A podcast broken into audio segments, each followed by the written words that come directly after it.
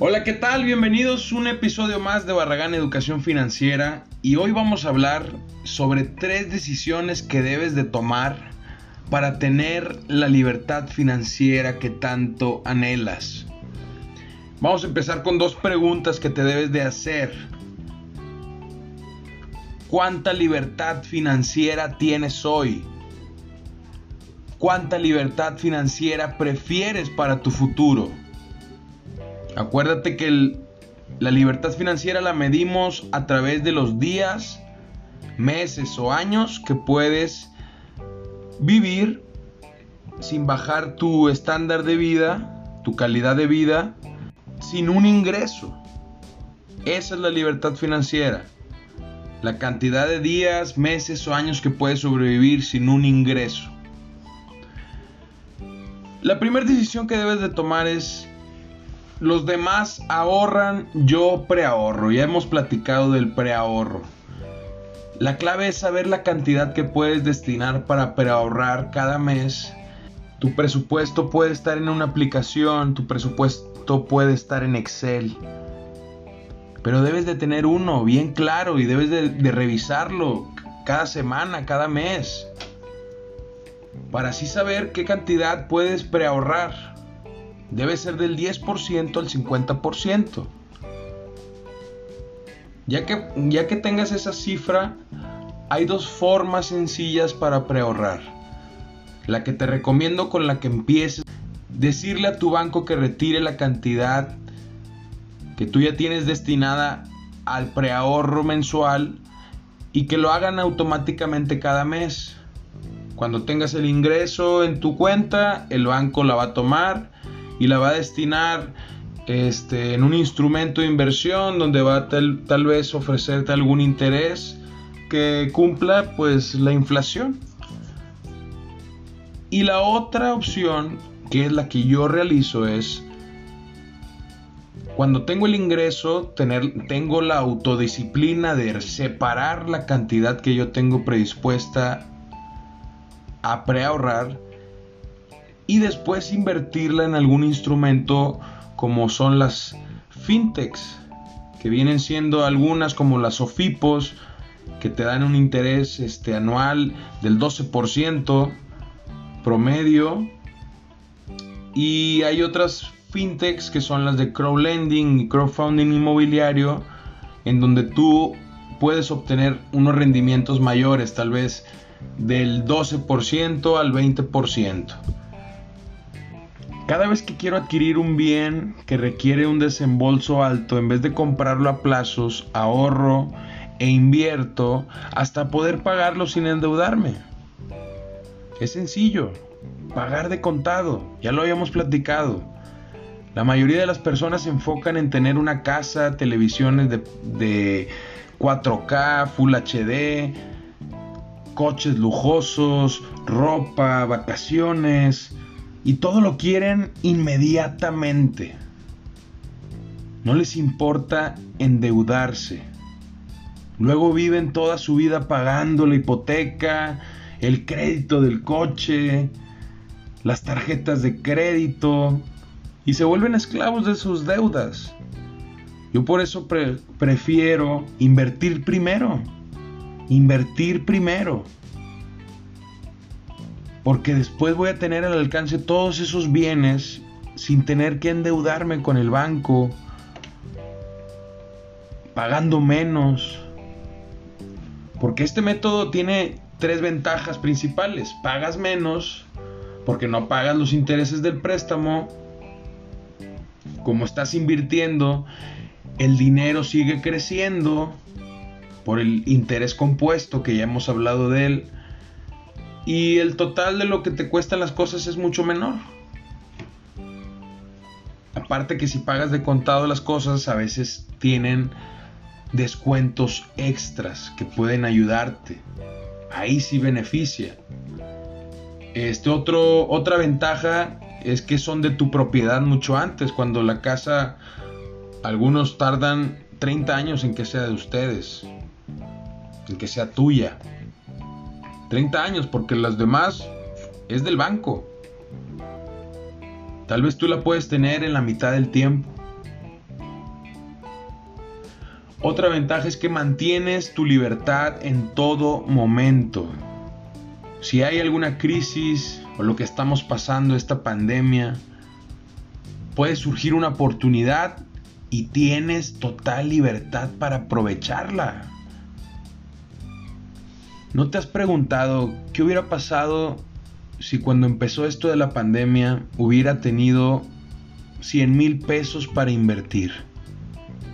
¿Crees que hubieras encontrado alguna oportunidad para invertirlo? Yo creo que sí.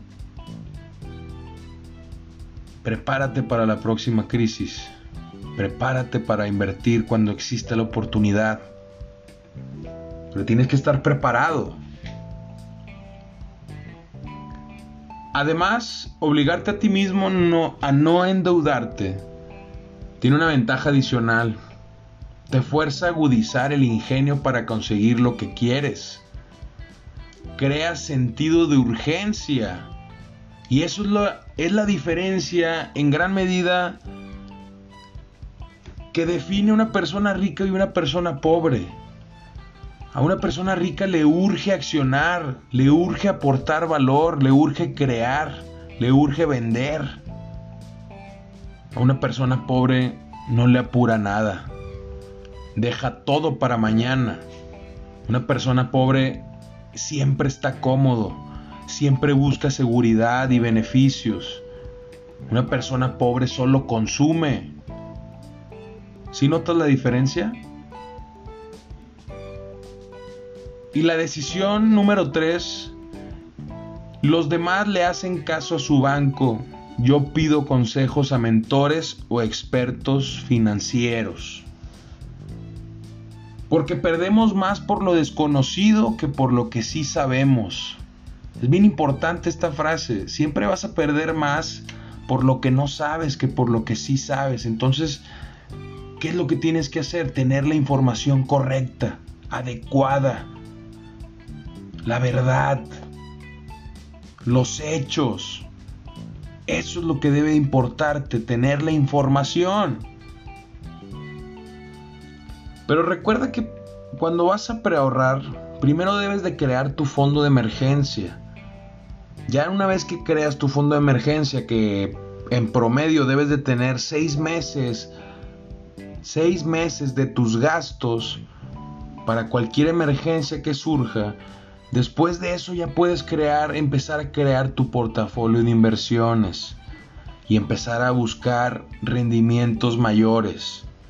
Así sea en la bolsa de valores, así sea en las fintechs que son las de crowdlending y crowdfunding inmobiliario, así sea este algún negocio donde tú puedas invertir, también pueden invertir en, en franquicias ahí empiezas a crear tu portafolio de inversión, pero la primera decisión que debes de tomar es preahorrar.